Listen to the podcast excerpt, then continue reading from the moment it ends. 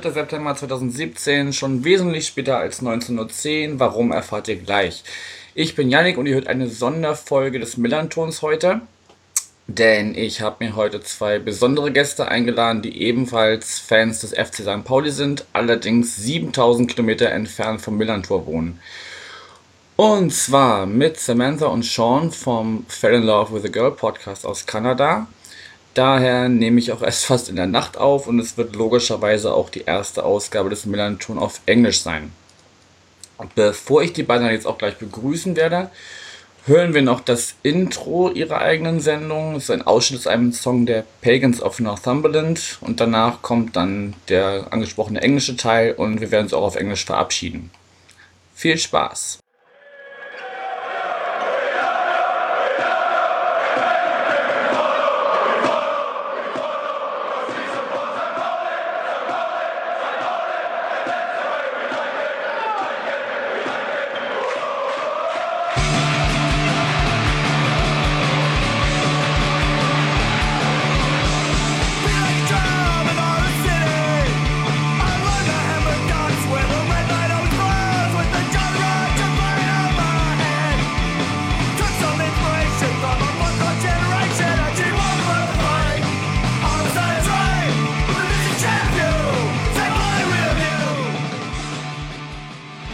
St. Pauli, we love you. And with these words, I want to welcome Samantha and Sean from the Fell in Love with a Girl podcast. Hello and moin to both of you. Moin, moin. Hi. So, uh, I guess some of your audience, of our audience, already listened to your podcast, but um, for those of you, for those of them who didn't, please introduce yourselves and who are you, where can we find you on the internet, and mainly what makes a Canadian couple become fans of the FCSP and do a podcast about it. Uh, well, my name is Sean, And I'm Samantha. and uh, I'm one half of Fell in Love with a Girl, an FC St. Pauli podcast, 7,000 kilometers removed. Um, we can be found on Twitter at With a Girl Pod. We can be found on Instagram under the same name. If you search us on iTunes, it's Fell in Love with a Girl podcast, all one word. Or sorry, Fell in Love with a Girl space podcast uh, on iTunes, and we always have our uh, our latest episode pinned to the top of our Twitter feed. So if anyone hasn't found us, um, that's that's where to find us. And I know in Canada, at least, if you look for FCSP on iTunes, that will also bring up our episodes. I don't know. Of course, the Millernton comes ahead of us, of course, but at least we're on the same page. you guys have a bit of a head start on us, so you know, uh, a little easier to find. Uh, as to uh, why we started a podcast, I'm I'm a voracious consumer of podcasts, and when I decided uh, to put my heart and soul into St. Pauli, I um, I went looking for a St. Pauli podcast, and there there was the Millernton, but there was nothing in English, and so I decided, well, that that can't be right. I mean, this one of the most popular clubs in the world. What the heck? I'll I'll I'll try my hand at podcasting. And so one day we watched um, a match two seasons ago, near the end of the season, and I we watched it together in bed. And then I left the room, and I com- came back with my iPad uh, and tried recording off of GarageBand, and that didn't go well. Uh, with no microphone, no preparation whatsoever, I kind of ambushed Samantha. Guerrilla podcasting is not necessarily a good thing. No, it takes a little more, um, a little more planning, a little more forethought. It's not as intuitive as one might think. So that's that's kind of how it all started out, and it uh, it's evolved a little bit from there. But there's still lots of growing to be done. hmm So this is now the second season of your podcast, right? Yeah, we we did a, a full season last year. hmm I think we started third. Ma- we started third match day in, uh, so we technically now have celebrated our first birthday. Yeah, Very very. cool. Okay, uh, in front of this uh, podcast, we discussed uh, what we are going to talk about, and uh, I cut it a little down to to uh, some main points because I don't want to uh, take much more time with this special episode than with the usual ones. So okay. let's start with the with looking back at the four games uh, Pauli played so far. So what were your highlights and lowlights, and what what do you say in general about it? I would say the highlight was the first match, and everything else has been a bit of a lowlight. yeah, I, I don't think the team has really hit its its form that we saw certainly through the last half of last season. So we know the potential is there, but we we aren't seeing those elements come to the forefront. And we do have the core of the team from last year. Mm-hmm. Uh, I, I, think, which is kind of a, a byproduct of us performing poorly in the first half, but it it kind of kept us under everyone's transfer window radar, and we we were lucky enough to keep the vast majority of our players, but uh, add a couple of significant additions as well. Um, so I, I, I, think our, our form so far, uh, I speak for myself here. Samantha probably feels a little differently. Um, I, I, don't think we're performing quite to our potential just yet. We aren't firing on all cylinders. I would agree with that. I just it feels for me that some of our players haven't settled into their positions and and the new scheme of things. And I'm saying that particularly about Allagui and Bouhaddouz, where I feel like Bouhaddouz is out of sorts with his new number and he hasn't quite figured out his role yet.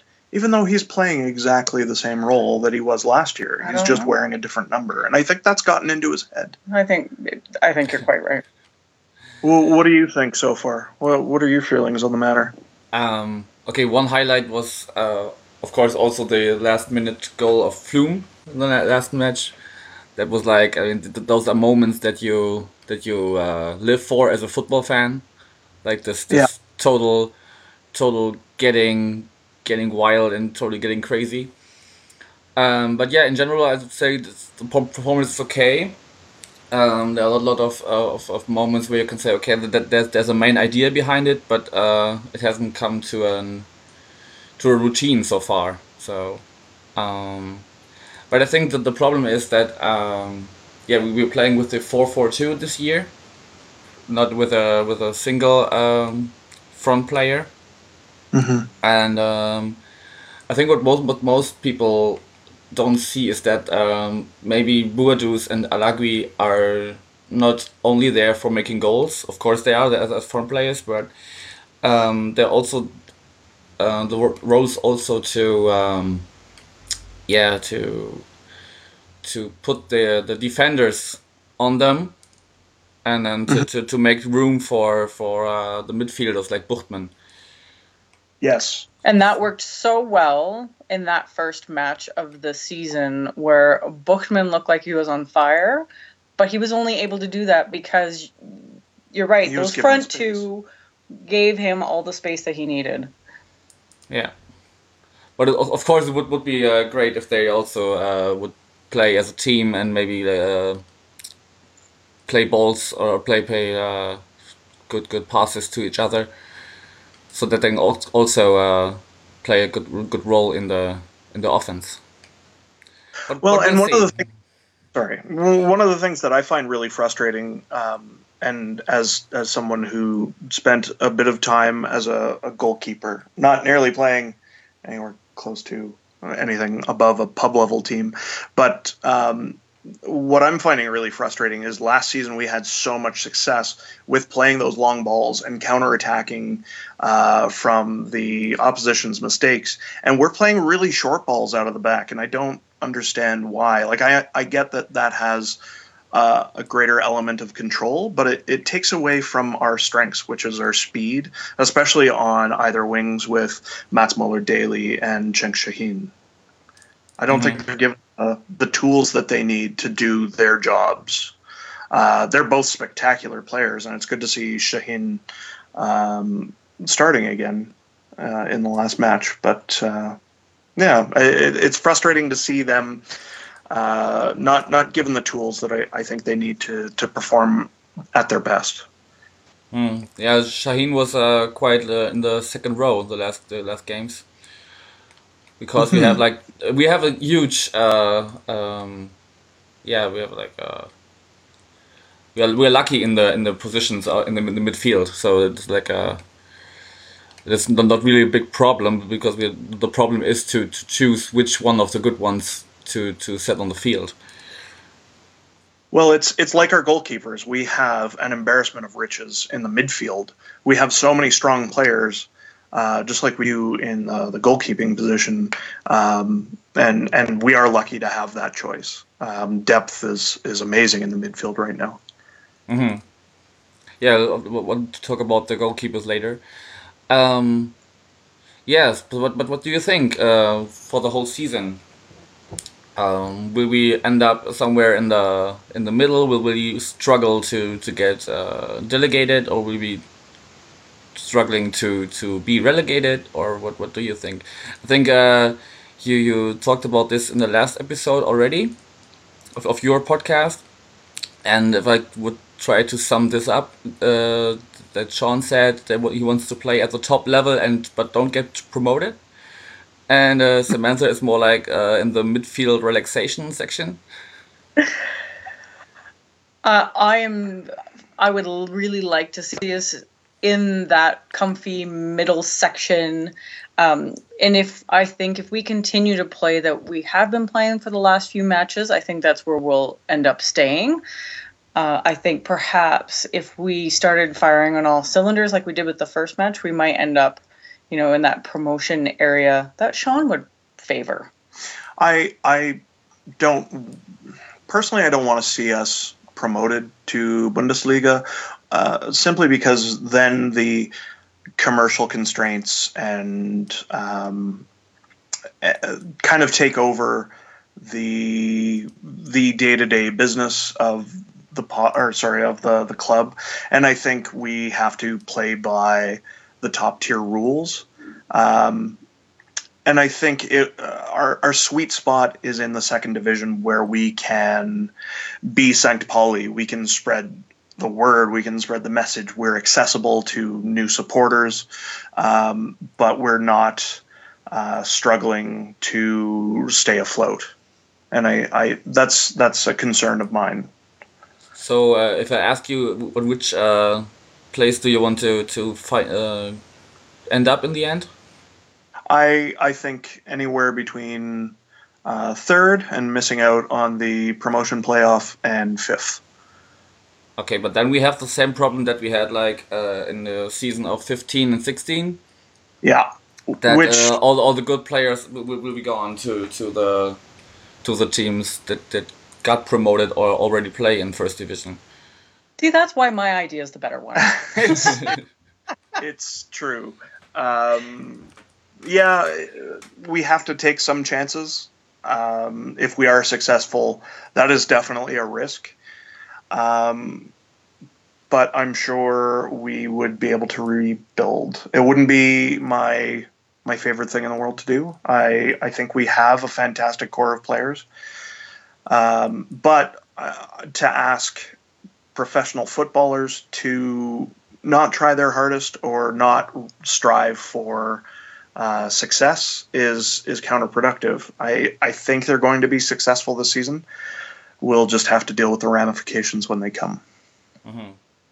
Yeah, we have to. Th- a, sorry. I was, I was just going to say now we have to throw it back on you of where where do you want to see our team and where do you you think that they're going to end up? Yeah, I'm, I'm totally with you, Samantha. I would just want a complete, cozy season with like like totally in the in the midfield. I, I want to win the games, but I, I still want to to be in a in a cozy midfield. Just that the the newspapers don't go with like oh St. Pauli the next uh, candidate to be promoted or something, which was kind of the titles before the season, due to the to the amazing um, second half of the last season we played and uh, yeah, I don't I don't want this this hype. I just want it a little more smooth. So Yeah, yeah, it was a roller coaster last season to be sure. Um, yeah. Having having been around the club for as as long as you have, what is what is better, missing out on relegation or promotion?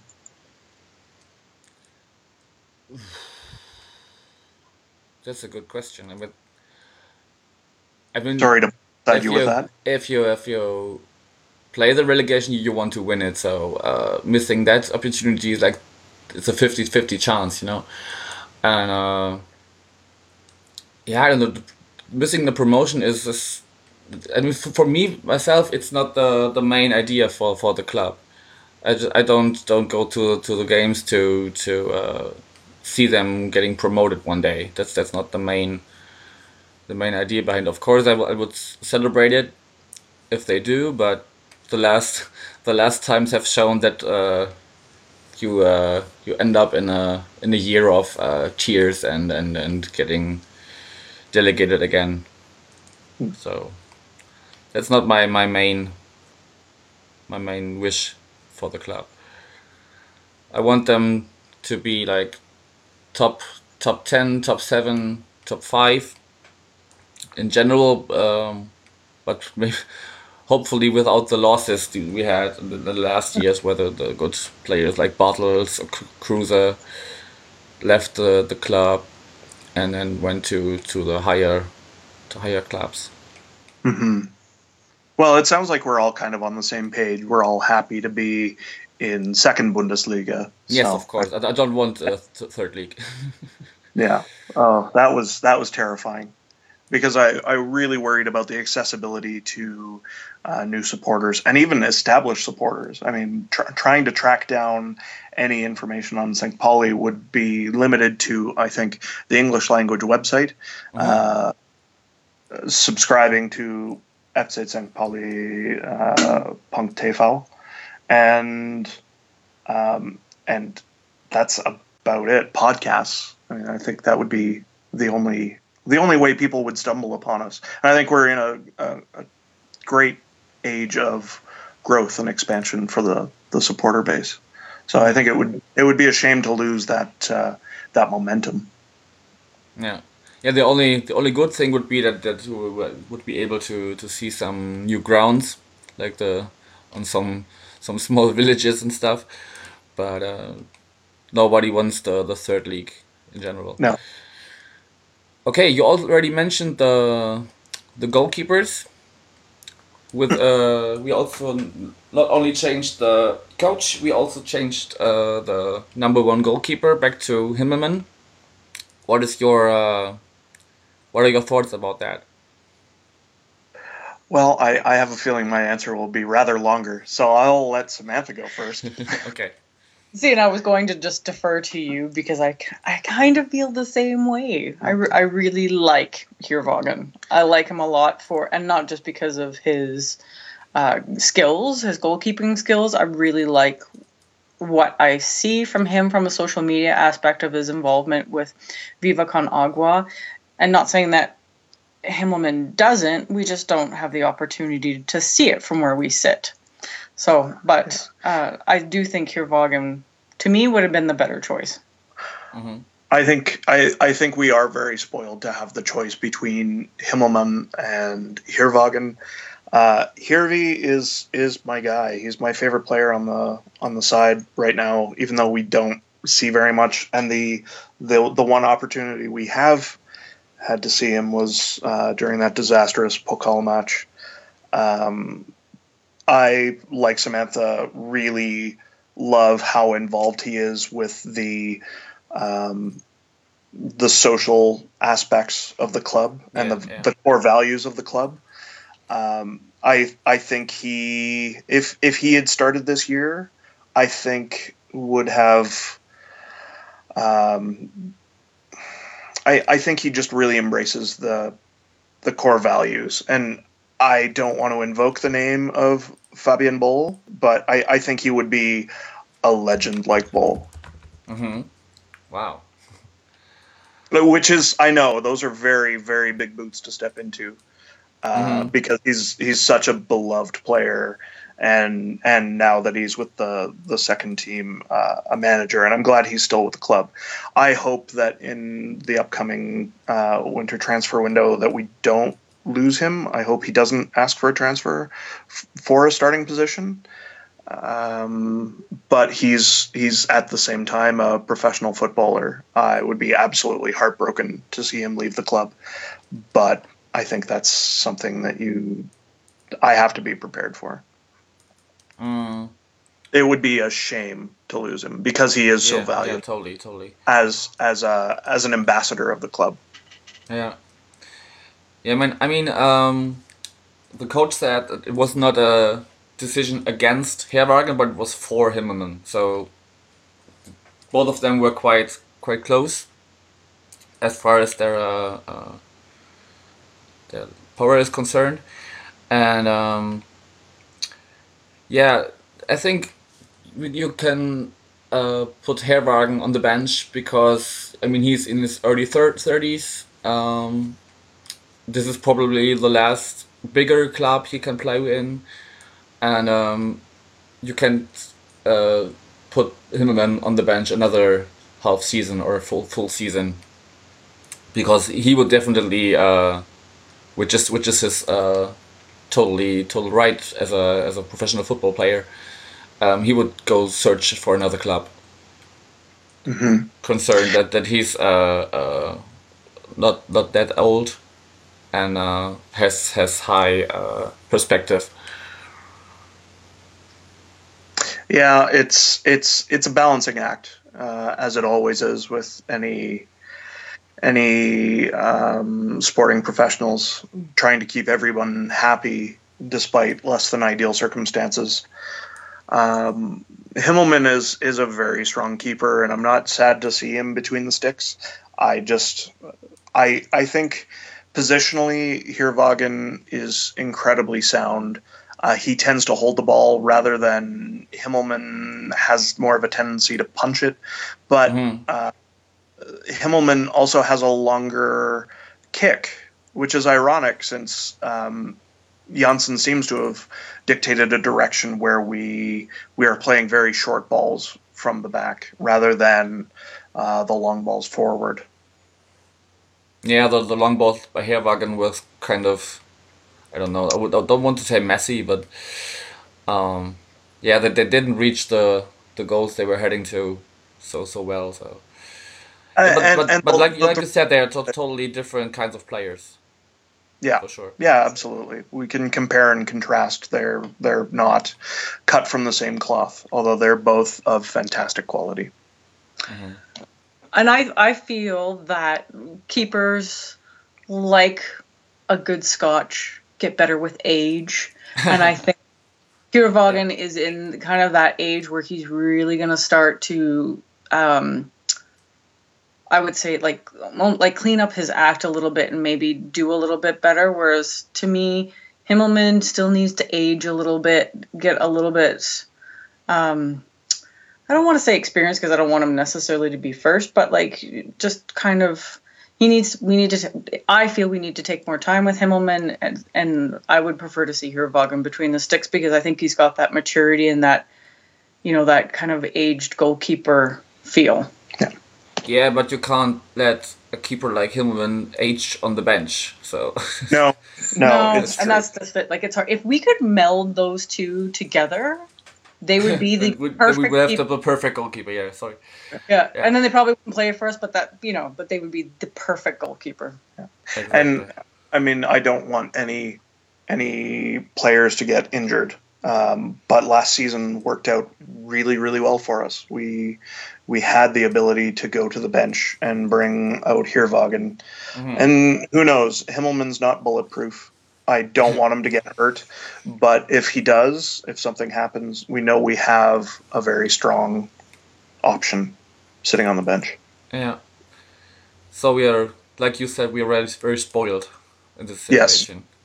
Absolutely. Okay. Um, remaining on the the player side, um, you asked about the the favorite player beforehand Did you mean um, for the club in itself, or the the everything around it, or for the for the game right now?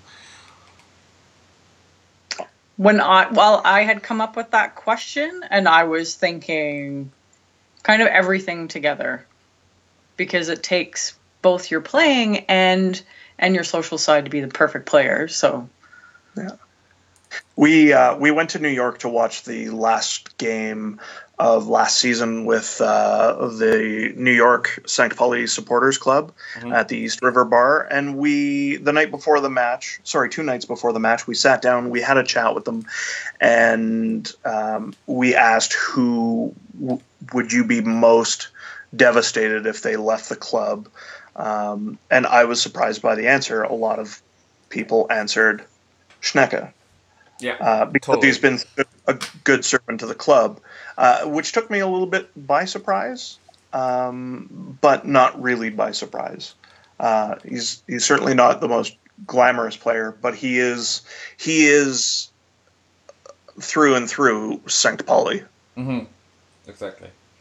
Yeah. yeah, that's what I meant where, the where the question is heading. So you have this this old old uh, players in the in the staff, but you also have the the kind of new ones like like Dæhli, Şahin, Bouhaddouz that uh, made a huge impact on the sports side in the last last seasons. So um, for the for the all time favorite, I will also vote for for Schnecke, and uh, yeah, for the current current stuff, I would say uh, Dæhli. I, I okay. can't I, I, can't name uh, only one for for for the general question. That's fair. And what, what is it you? that you, what is it that you like about Dæhli? Um, his ability to keep the ball. I mean, he can get the, the, the ball from, from whatever position, whatever uh, height, and uh, he took takes it has it uh, right on his foot and and can uh, move with it and and and pass it forward and, and, and makes a makes a huge huge impact on the uh, on the midfield section. That's my, my, my main idea. Uh, so I think everybody knows my favorite because I can't help myself. I do. I really like Christopher Buchtmann for okay. current current squad. I think he I like it when a player wears a little bit of emotion on their face, and Buchtmann does that from time to time. Uh, I also do quite like some of his set pieces, although St. Pauli set pieces need some work. Um, and I just feel like he's I don't I don't know. To me, he's just like good old reliable, and he can occasionally break out of his shell and do some amazing things, and that's why I like him. Mm-hmm. Sean. Uh, even though he's on the bench, I don't think I'm going to surprise anybody who's ever listened to our podcast. Uh, Philipp Heerwagen is absolutely my favorite player. Um, he, I, I, really do admire him as a possession goalkeeper. Um, the ability to read the play and be in the right position 99% of the time uh, I, I think he's a fantastic keeper, and and the social aspect definitely plays into it. But even as a as a player, I I hold him in incredibly high regard. Hmm. Yeah, maybe I don't know if if, if he finishes his uh, sporting career, maybe we will see him off the off the field in some some position. Maybe I would love to. Maybe he will be the new new goalkeeper coach or something. Yeah. I could I could see that for sure, and I think he he's very professional in how he's handled being put on the bench, and he's got his head down. He's doing what he needs to do, and and I think I think he's St. Pauli through and through, very much like Schnecke. Mm-hmm. Okay, then another section that you wanted to talk about is um, I call it the stadium and its fans, so that if it's four different size or sections, or if, if it's one hell altogether.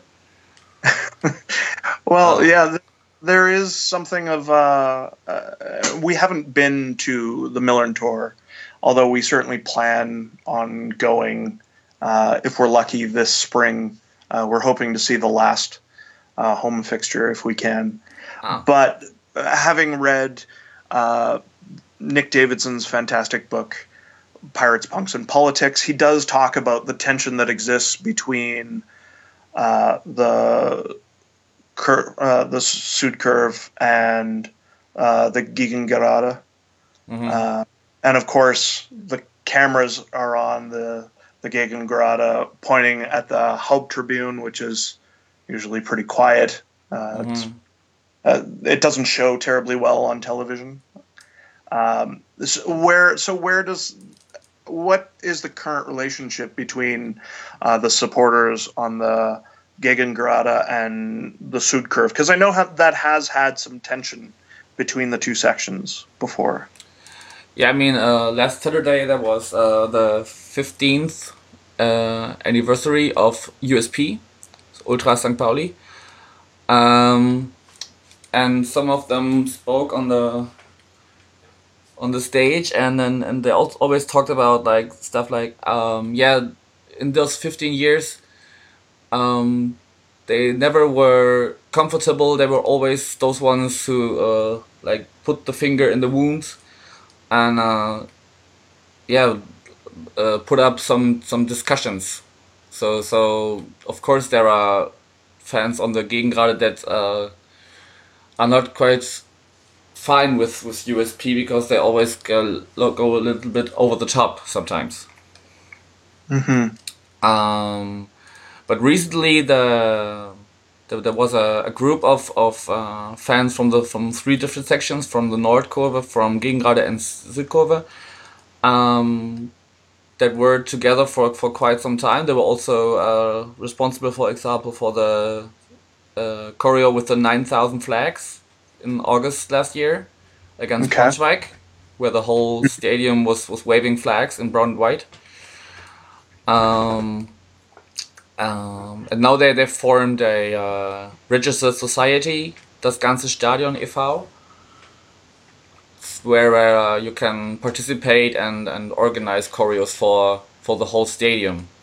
So there there's there is a some some effort in in uh, bringing together the whole stadium to to work together to to uh, connect to to socialize but uh, all the the three of the four sides have their main, main groups already like like Nord support Ostblock and like I said USP so yeah I think every every section does it the stuff on its own, but um, there is effort to to uh, to work mo- together more and more.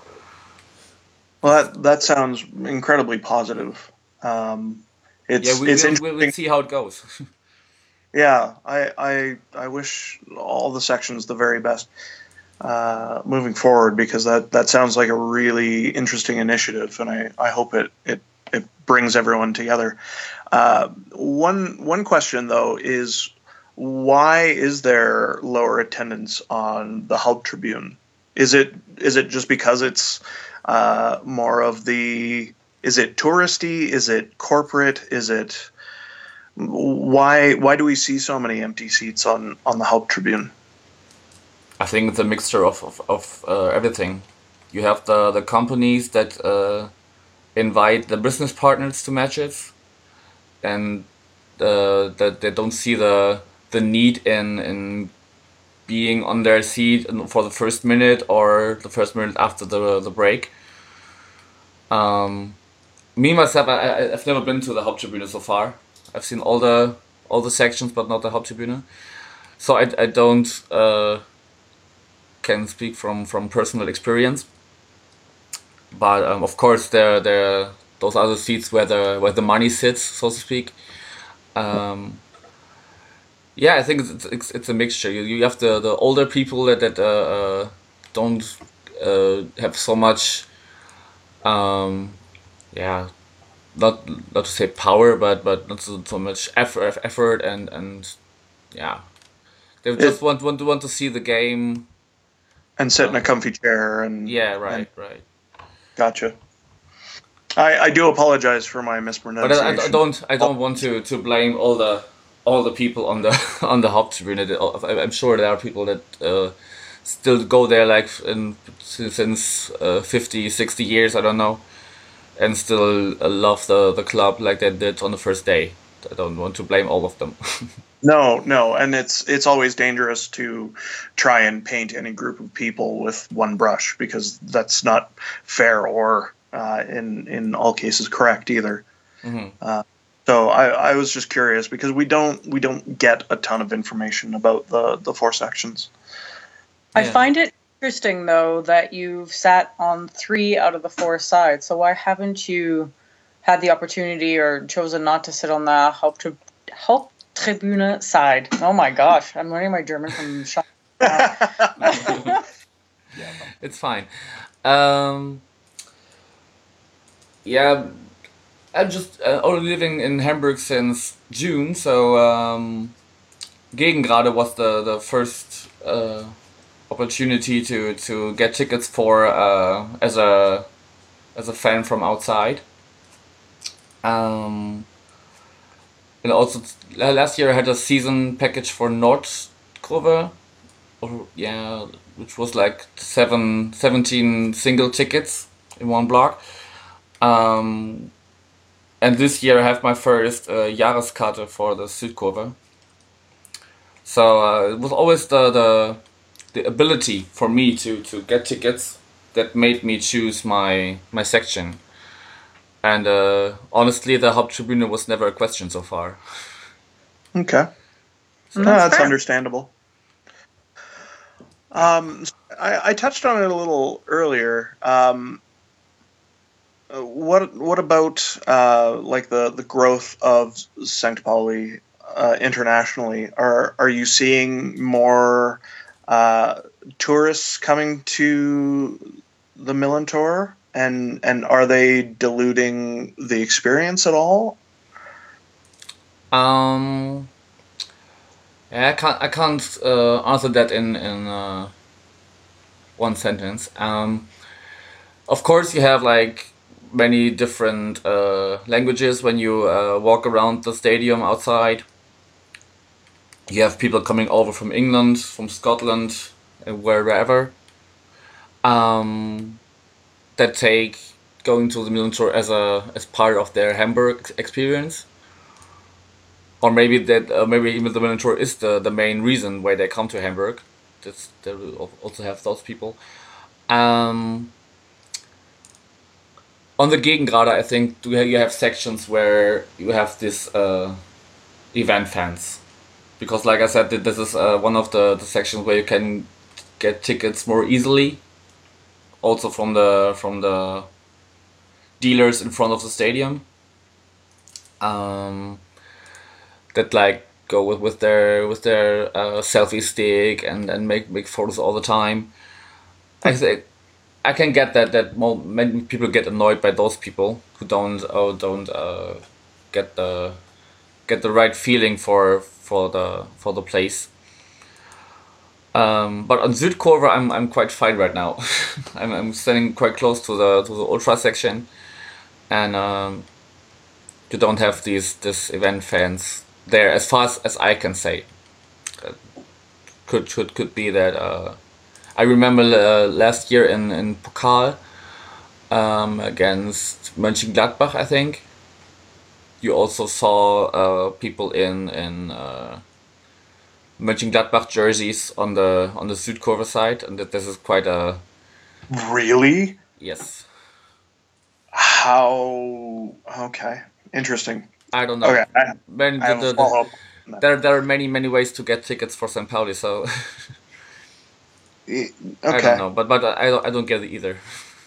Yeah, um, I'm I'm curious because we've also traveled to uh, Portland to see Portland Timbers play, and there's um, some certainly an overlap of the two clubs' values and worldview, and there is a sign right on uh, the north stand where Timbers Army um, reside is if you are wearing away colors, or even Samantha and I witnessed a, a gentleman wearing an LA Dodgers T-shirt uh, to an LA Galaxy match against Timbers, and he was told he wouldn't be permitted on uh, the North End because he was wearing something other than uh, uh, either something unbranded or something not in direct. Um, he wasn't wearing Timbers gear or just a plain T-shirt, mm-hmm. uh, so he was asked to relocate, and and that's not the case at the Millerntor. I mean, uh, we, we started this uh, this forbidding of of uh, foreign uh, colors mm-hmm. in the in this um, very difficult part of the season last year, when we were uh, like at the bottom of the of the ladder at the at the end of, of 2016.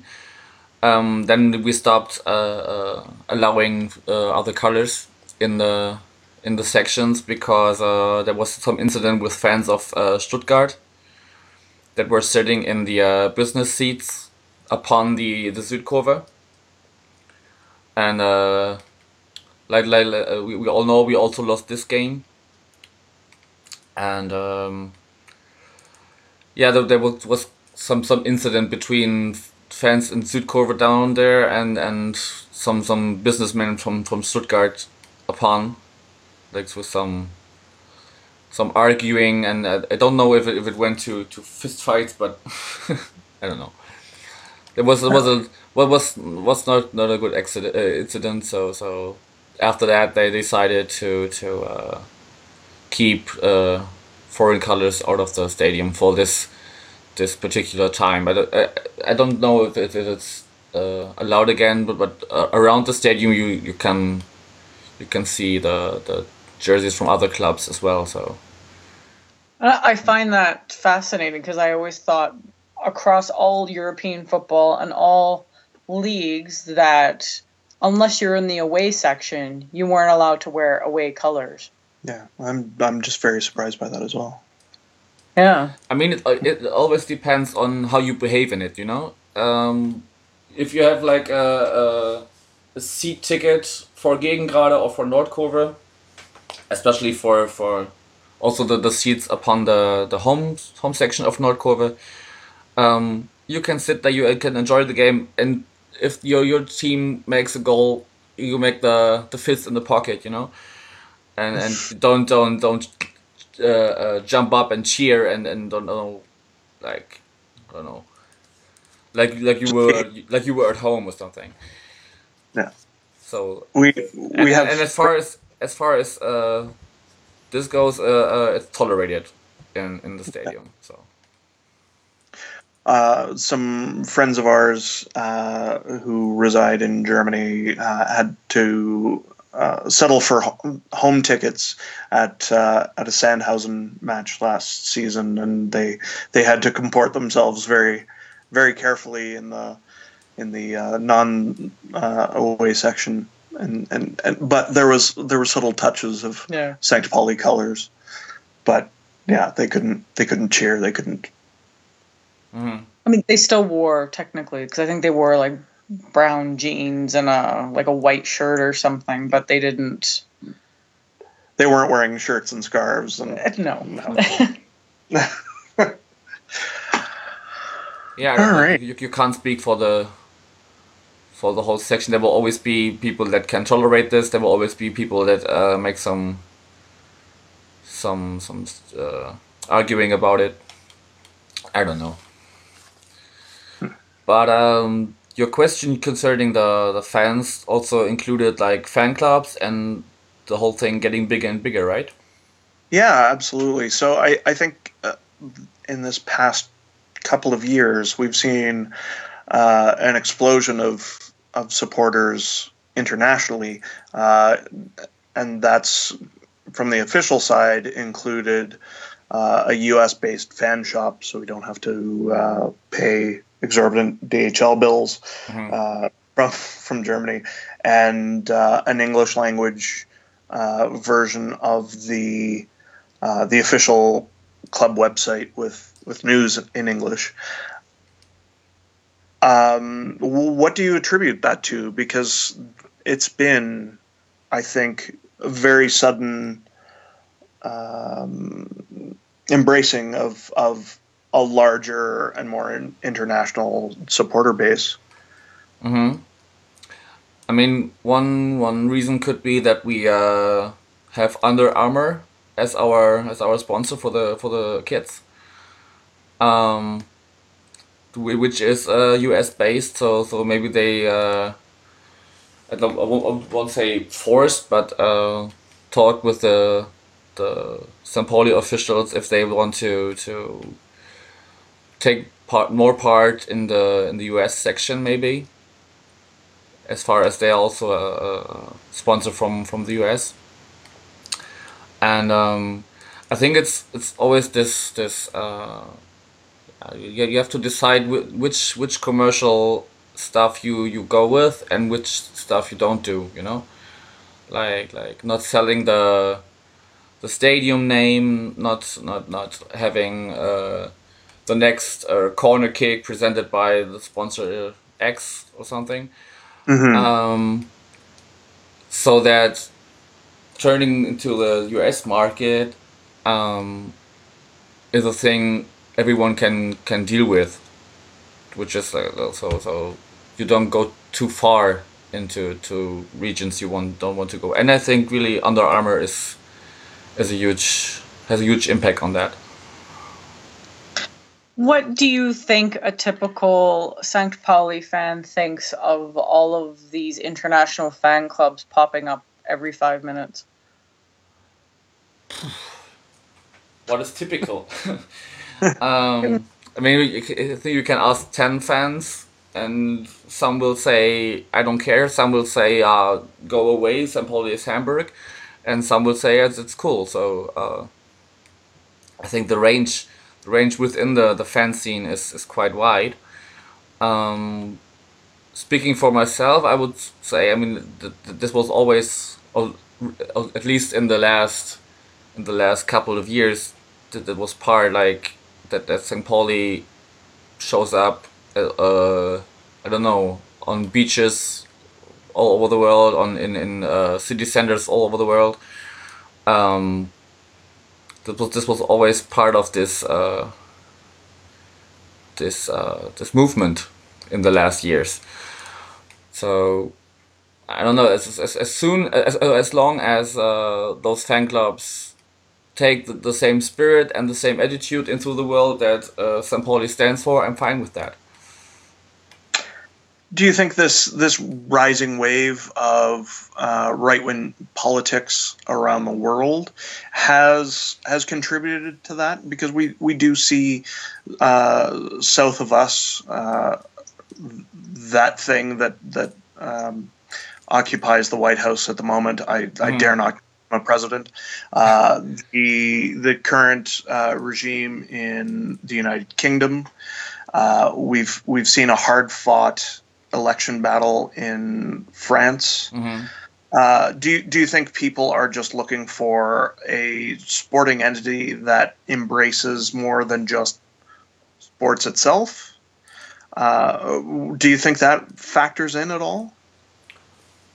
Never thought about that. Um, so you mean that they, they don't think, okay, I want to see football, but I want also want to, to make a political political statement as well? Yeah, something along those Okay. lines. Maybe, could be. Don't- Some of them, of course, but like, like I said, when, when they when they feel left left winged and, and, and have the, the the- against homophobia, against racism, and, and all that. Um, of course, this can, can be a reason why they say, okay, we, we don't support any any U.S. team or any team in our country, but we support St. Pauli now. I mean, that, is what you always uh, uh, hear when, when you, I mean, Yorkshire St. Pauli, for, for example. They have a huge, huge, uh, they, they spend huge effort in the, in, in uh, social, social work and, and uh, make fundraisers and stuff. So, so I think you have to be a political person to, to um, decide to, to, to be part of a of a St. Pauli fan club somewhere in the world. I wouldn't say that every St. Pauli fan is political, but to decide to be a, a St. Pauli fan somewhere in the world, I would say that you at least have to have political interest. I'll, I'll be honest. Yesterday, uh, Samantha and I went to the Calgary Pride Parade, and I felt extra proud because I got to fly uh, a rainbow St. Pauli flag. Uh, we came across uh, across a, uh, a group of religious protesters in opposition of the the Pride Parade, and the St. Pauli flag was uh, a perfect size to cover up some of their their hateful messages on on their banners. uh-huh. And that's not something you see in every sporting club. And I, I think it's something that makes St. Pauli very special and very different from um, the vast majority of what's out there right now. I mean, you have a, a player like Colin Kaepernick in the NFL right now who's being blacklisted uh, from playing for anybody because no one wants to touch him because he's this political hot potato because he has the temerity to take a knee during uh, the singing of the national anthem to protest. Ah, okay, yeah, I heard uh, the Black Lives Matter movement. Uh huh. Um, so I, I I think that plays a certain amount into it. I mean, it, it is a football club, but it is also a an overt political choice. Um, and I'm I'm proud to to be able to say I support St. Pauli because of the politics, and it's not it's not always the product that's on the pitch. Mm-hmm. I yes. I can't think of another club in the world that has uh, a a pride flag available in the fan shop. No. Well, and every every other team that I can think of, whether it's football or North American pointy throw ball or anything like or hockey, they'll have maybe one day a year where they put on rainbow laces or put on a pride patch and say that we're we're against homophobia. But it's every day at the Millerntor. Every day at the Millerntor. Mm-hmm. And it's it's there are other clubs. I don't want to say that St. Pauli is unique in that respect, but I mean, St. Pauli has probably been doing it as long or maybe longer than anybody else, and and I think that's that's important. That's a huge part of our identity, both as St. Pauli supporters and and people. Yeah, you always get uh, regarded as some kind of pioneer in in, the, in this section, of course. Um, okay, as soon as we are already talking about politics and uh, looking on the on the time we are recording right now, um, I would finish the uh, the club St. Pauli section and uh, move on to uh, G20 and uh, St. Pauli uh, in general, because you also had some some questions on that as as well. Yes. So we, you know, we heard bits and pieces of you know the the Millerntor opening up their doors for protesters and uh-huh. We saw Ewald Lienen do a little bit of protesting and encouraging peaceful protesting. But we're really curious of how G20 went from somebody living in Hamburg's kind of perspective and like if did that protesting make a difference do you think? Um, first of all, it depends on the form of protest. Pro- protest. Um, of course, the, the huge presence by by people in the in the city, showing solidarity to the to the people uh, in the demonstrations, at least uh, uh especially the the uh, left wing demonstrations. Um, this was was a, a huge sign that uh, the whole whole city is uh, against this what, what what is going on in the city and and especially against how the police um, went in those days. Um, but of course, this this blind vandalism, like like firing up cars from from normal normal workers, uh, that's that's no.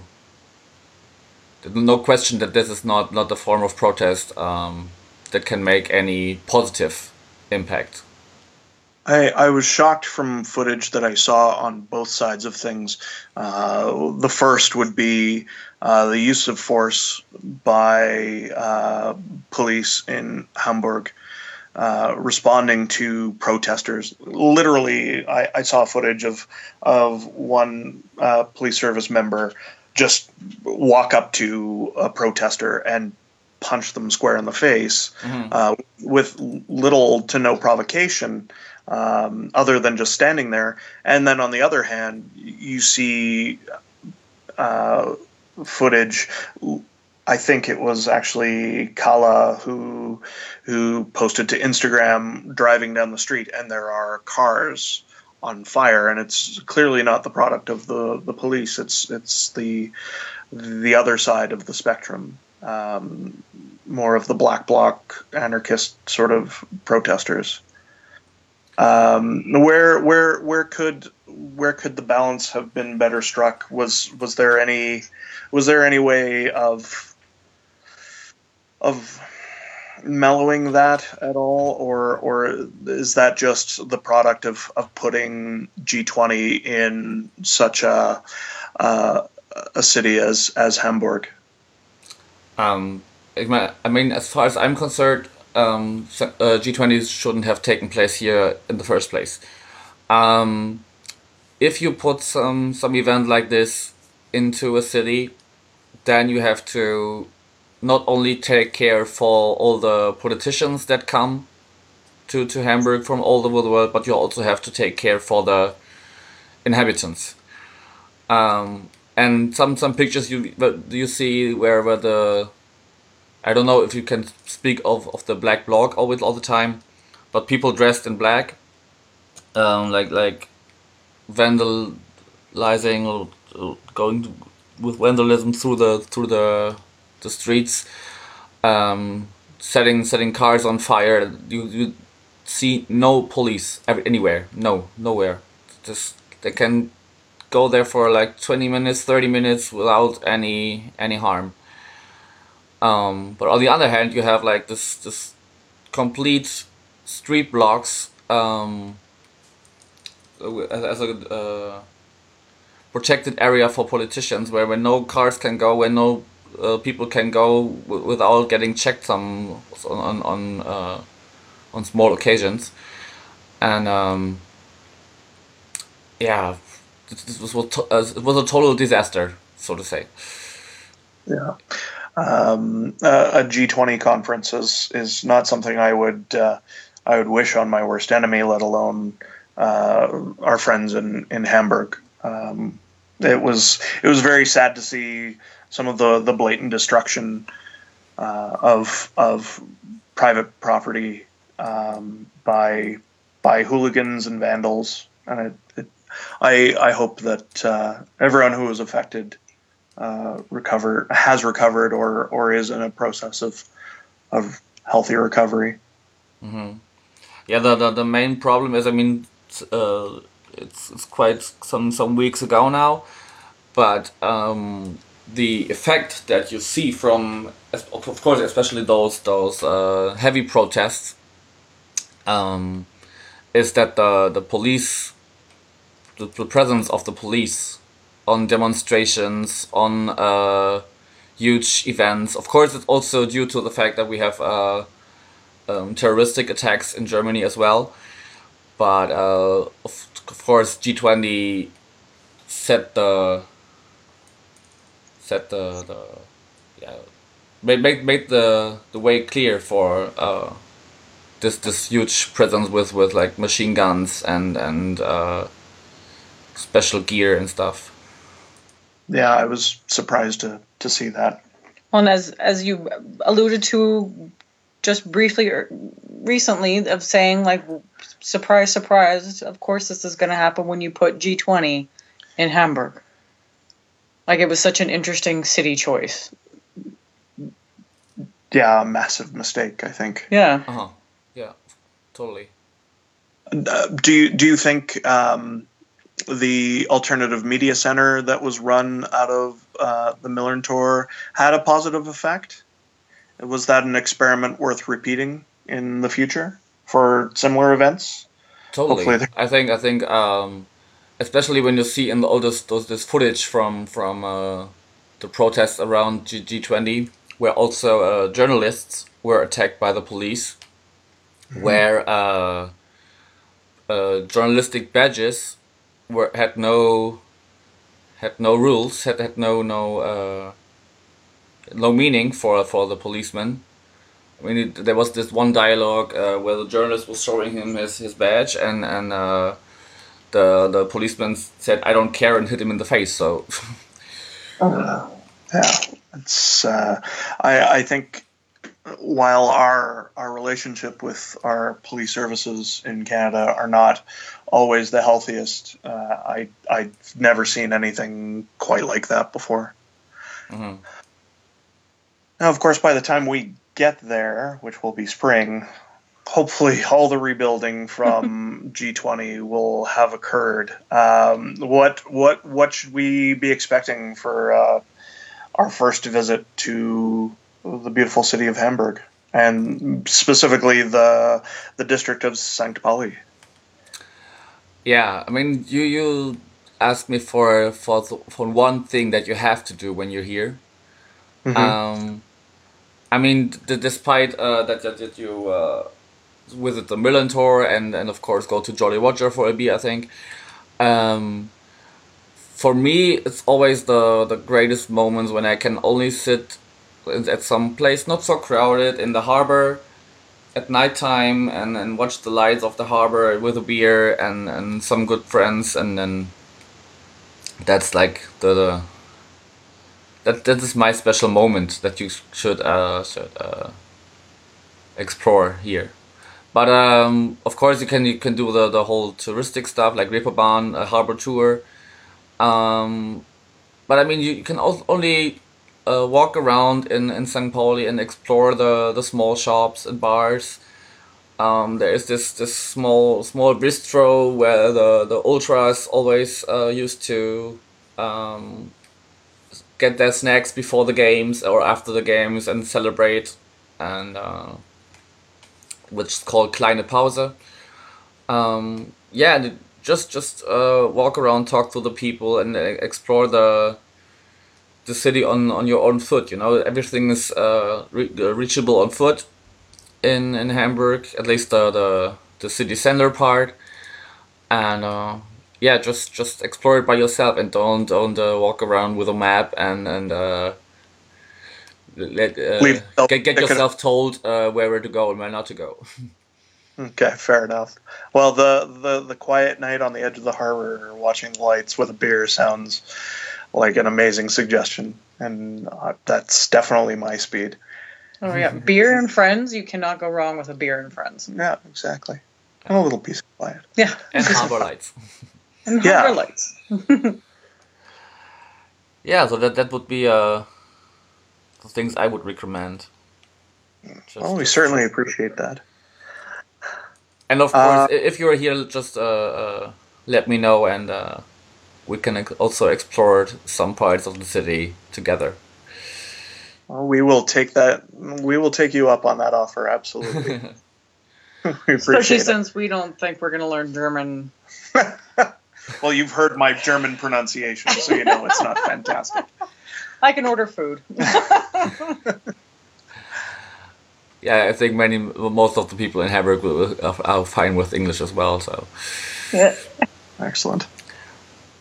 Okay. So our last quick topic, since we've been doing this for quite yeah. some time, which you've was been very generous with your time. Absolutely. So we are this young podcast that has managed to celebrate one year of podcasting.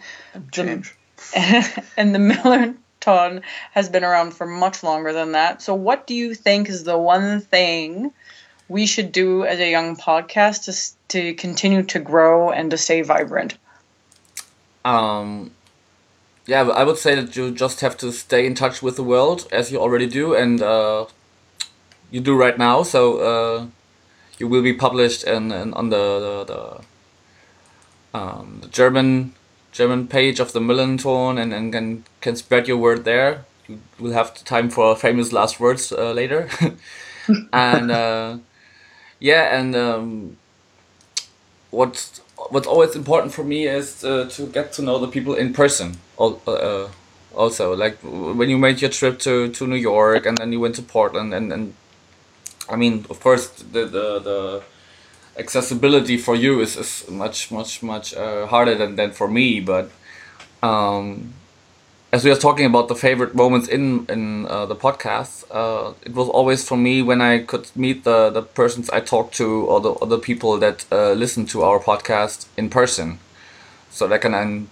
both of us uh, step out of anonymity and and uh, get to know each other. If it's at least oh, just for a beer and some small talk about football it's always nice that you know uh, without behind all those Twitter accounts around the world uh, with uh, FCSP in their in their bio um, that there are uh, actual people behind it and, and nice people and that's uh, it's uh, it's worth getting in touch with in person. I couldn't agree more with you. We were actually just talking the other day about how fortunate we've been in just this short period of time that we've been running this podcast, which is very much a labor of love. But getting to meet all these fantastic people um, in the United States and from Germany, and, and having conversations uh, when when they see the Totenkopf or or the the regular club logo and being able to find that common ground and getting to know people better. It's an amazing experience, and it uh, it really makes the world a much much smaller place and makes it so much easier to connect with people. Mm-hmm. And I think we could all benefit from from something like that in our lives. Totally. Okay, so now is now is your your time for for famous last words. What do you want to to say before we finish this this huge huge episode of Millernton? um, well, I I think thank you so much for. Um, for taking the time and reaching out to us and offering to collaborate with us because this has been a really wonderful experience and I hope it's it's not the last time uh, that we do something like this. Mm-hmm. Yeah, of course. I will always always open for for collaboration, and, and maybe one day my my uh, my steps will lead me into Canada, and then uh, I don't know. It's, well, uh, if you're if you're ever here, you let us know. I will. I will. Excellent. Okay, then uh, let me th- also thank you for for uh, being my guest, and um, yeah, let's let's hope that uh, the, the upcoming season will be fine for all of us without uh, losing our our favorite players without uh, struggling to to be uh, delegated. And yeah thank you for listening and uh, yeah goodbye. Thank you